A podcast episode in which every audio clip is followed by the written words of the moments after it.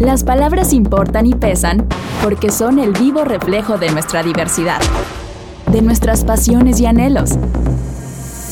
Nos sirven para acabar con el ruido y encontrarnos en un diálogo auténtico. Esto es Palabras en Movimiento. ¿Qué tal? Bienvenidas y bienvenidos a Palabras en Movimiento. Soy Pablo Vázquez Agüed y el día de hoy estamos dando inicio a una segunda temporada de nuestro podcast Palabras en Movimiento. Quiero recordarles también que todos nuestros episodios de nuestra primera temporada los pueden encontrar y los pueden escuchar en nuestras plataformas, en Spotify, en Google y en el resto de plataformas de podcast. El día de hoy, para arrancar esta nueva temporada, tenemos un invitado muy especial que es el dirigente nacional de Movimiento Ciudadano, Clemente Castañeda, un dirigente y un partido político que después de los resultados electorales ha estado en boca de todos. Damos inicio a este episodio. Clemente Castañeda es senador y el actual coordinador nacional de Movimiento Ciudadano. Politólogo por la Universidad de Guadalajara, con maestría y estudios de doctorado en ciencia política por la New School for Social Research de Nueva York. Profesor investigador con licencia en el Departamento de Estudios Políticos de la Universidad de Guadalajara. Movimiento Ciudadano demostró en la pasada jornada electoral que mantiene su hegemonía en los municipios y las diputaciones de Jalisco. Además, obtuvo la gubernatura de Nuevo León y las alcaldías de Campeche y Monterrey, y se convierte en el único partido que en 2021 obtuvo más votos que en los anteriores comicios.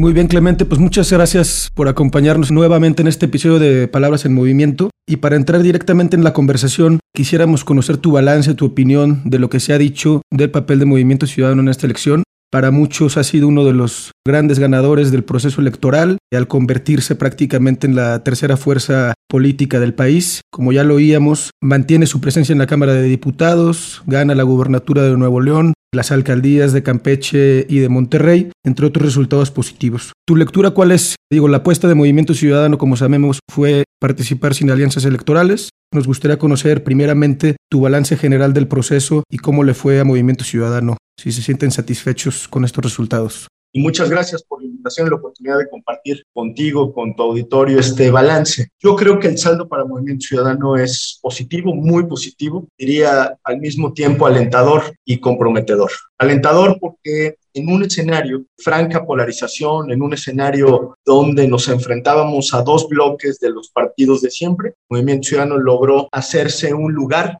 no solamente en términos electorales, sino rompiendo esta lógica de la polarización política que en muchas circunstancias se ha convertido también en una polarización social del país. Creo que ese mérito de Movimiento Ciudadano está respaldado por la votación que obtuvo por cierto, y valga la comparación en un paréntesis, más votos que los que obtuvo Morena en el año 2015, que fue la primera elección en la que participó con un López Obrador haciendo campaña en los nueve años anteriores. De tal suerte que en comparativo, ese saldo en términos absolutos es muy positivo.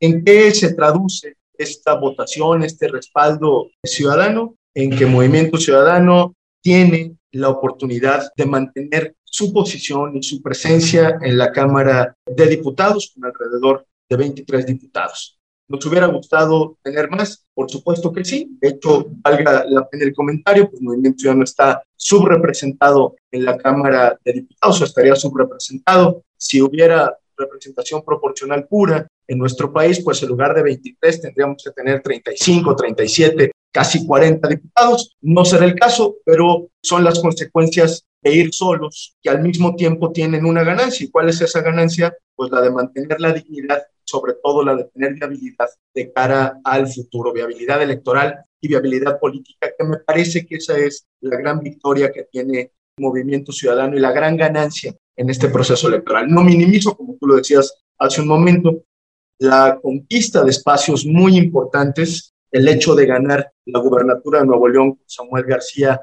es algo que merece pues una consideración especial. El hecho de gobernar tres capitales, Monterrey con Luis Donaldo Colosio, Guadalajara con Pablo Lemus, Campeche con Vivi Ravelo, hablan del crecimiento que tendrá Movimiento Ciudadano y no quiero dejar de reconocer la gran oportunidad que nos dio el electorado jalisciense para seguir siendo primera fuerza política en Jalisco, somos mayoría una vez más en el Congreso local. Por cierto, esto no sucedía desde hacía tres sexenios, si no me falla la memoria, que el partido del el gobernador no ganaba la elección intermedia y esto mismo pues eh, se reflejó en el proceso electoral en el caso de Jalisco, donde las y los jaliscienses le dieron a Movimiento Ciudadano la oportunidad de seguir siendo primera fuerza en Jalisco. Y creo que uno de los saldos también importantes que a veces se minimizan es que Movimiento Ciudadano logró recuperar su presencia y su registro en 28, 29 estados del país, si no tengo mal el dato con los últimos cómputos, lo cual pues lo convierte en un partido auténticamente nacional, claro, con enclaves regionales muy importantes, pero con una presencia ya por demás en todo el país. Oye Clemente, ya decías ahorita, utilizabas la palabra que estos resultados, además de alentadores, son comprometedores. Y ahí me gustaría preguntarte, ¿cuáles son estos compromisos que asumiría Movimiento Ciudadano que ha asumido en torno primero a este clima de polarización política que también ya mencionabas y los compromisos o cuáles son este resultado comprometedor frente al gobierno del presidente López Obrador y su agenda que parece que viene después de estos resultados a recrudecerse un poco más, ¿no? Yo diría que el compromiso principal, cuando menos lo que yo interpreto del mandato de las urnas, es consolidarnos como alternativa política, no solamente en esta coyuntura del 21, sino de cara al 24 y de cara al futuro de México. Cuando uno revisa los resultados electorales, creo que es muy claro que hay un mandato popular en el sentido de, un, de la construcción de una alternativa, como lo que está pretendiendo hacer Movimiento Ciudadano, no por nada somos la cuarta fuerza electoral más votada. Nosotros decimos la tercera opción política porque hay claramente dos bloques, pero sí hay una cuarta fuerza electoral. Ese es hoy por hoy en el plano nacional Movimiento Ciudadano y nos compromete sobre todo con la agenda que nosotros hemos defendido, la que llevamos a la campaña, la que tenemos que llevar tanto al Congreso de la Unión como a nuestros gobiernos. Una agenda por la disminución de la desigualdad, por la construcción de una paz y resolver el grave problema de inseguridad, una agenda de combate a la corrupción, una agenda de acceso a los servicios de salud.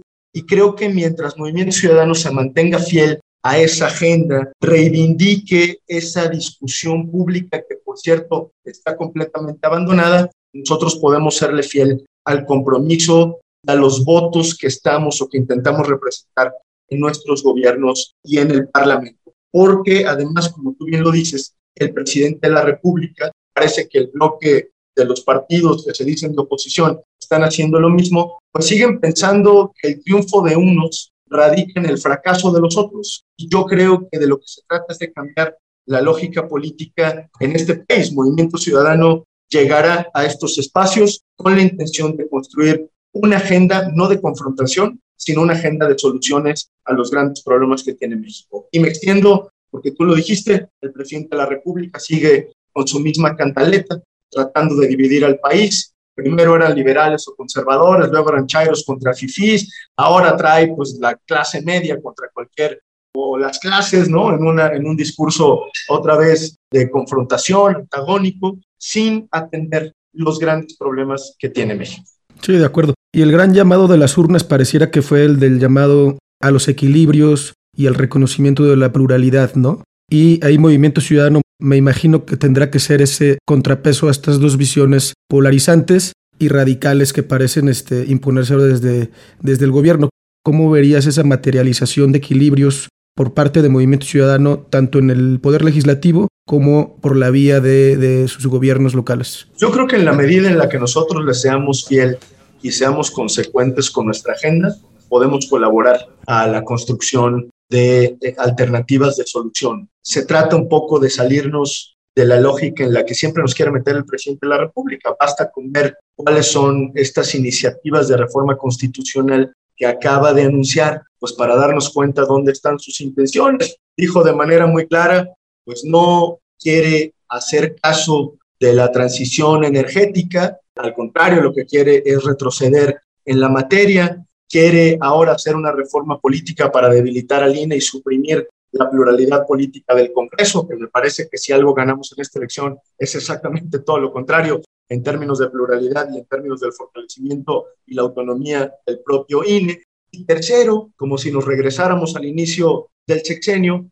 pues hacer o materializar la Guardia Nacional en una especie de cuerpo militar, eh, suscribiéndolo a la Sedena. Entonces, yo lo que creo es que el presidente está completamente con la brújula perdida en estos temas y en muchos otros, y está perdiendo un tiempo que se le acaba, un tiempo líquido que si no enfrenta con mucha más responsabilidad y más decisión, pues vamos a tener un costo para el país. Y creo que esa es justo la brújula que puede ayudar a construir movimiento ciudadano. Tratar de poner los puntos sobre las sillas, me refiero a subrayar los problemas que tendríamos que estar construyendo en la agenda pública. Sí, sí, el llamado de las urnas fue el llamado de los equilibrios, pues estas agendas radicales de López Obrador, pues no, en primer lugar, no les veo viabilidad y en segundo, no le van a abonar a estas soluciones que tú planteas.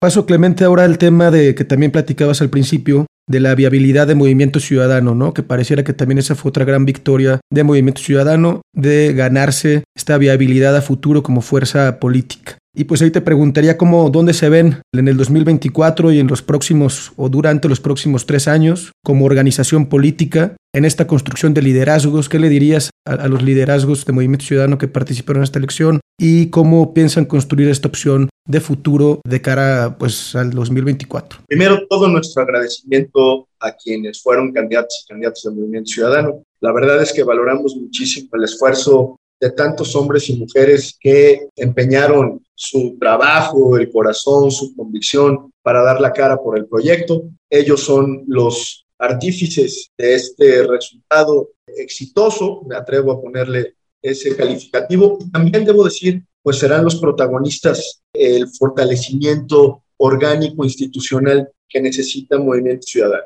No estoy echando las, las campanas al vuelo, al contrario, lo que estoy diciendo es que el Movimiento Ciudadano, si quiere seguir avanzando de cara al 24, necesita fortalecerse en términos orgánicos, estructurales. Creo que dimos una, un paso muy importante en la definición programática de nuestra agenda, del fortalecimiento de nuestra identidad, pero como organización política nos falta mucho por hacer. Hoy, decía yo hace un momento, somos un partido auténticamente nacional, pero tenemos que seguir afianzando y reconociendo que hay muchas regiones del país donde nuestra presencia es todavía menor y no tiene situación de competencia. Yo creo que cara al 22 y al 23, porque ya tenemos elecciones locales en varias entidades del país antes de la elección presidencial del 24, Movimiento Ciudadano sigue teniendo el reto de mantenerse vigente, de seguir demostrando que en lo local es una alternativa. Parte de nuestras apuestas han sido justamente la de entender las dinámicas de la política local y creo que ahí hay gran parte de la tarea que todavía tenemos que hacer. Excelente. Clemente, muchísimas gracias por esta entrevista fugaz, pero creo que muy sustanciosa y muy esclarecedora del papel que juega Movimiento Ciudadano y de lo que se viene para el futuro de la organización. Muchísimas gracias, Pablo, y sobre todo reiterar, porque además ha sido parte de la conversación pública, que no tenemos la pretensión como Movimiento Ciudadano de asimilarnos a los bloques de los partidos de siempre. Al contrario, estoy hablando de política parlamentaria. Creo que el gran reto para Movimiento Ciudadano es mantener su agenda, mantener su independencia, entender que el papel de la oposición no es decir que no, porque decir que no, pues es lo más fácil en la política. El papel de Movimiento Ciudadano tiene que ver con construir una agenda que nos permita empezar a resolver los grandes problemas que tiene México. Y en eso nos vamos a dedicar porque así nos ha mandatado el pueblo de México. En la nueva legislatura que arrancará en septiembre, Clemente Castañeda ha dicho que el partido será una oposición libre y responsable, dispuesta a negociar reformas con el gobierno, pero por ninguna circunstancia quedarán asimilados alguno de los dos bloques. El pasado 6 de junio, Movimiento Ciudadano obtuvo 3.4 millones de votos y una horquilla de entre 20 y 27 de los 500 diputados de la Cámara Baja siendo el único partido con representación fuera de las dos grandes alianzas que apoyan y se oponen al presidente Andrés Manuel López Obrador.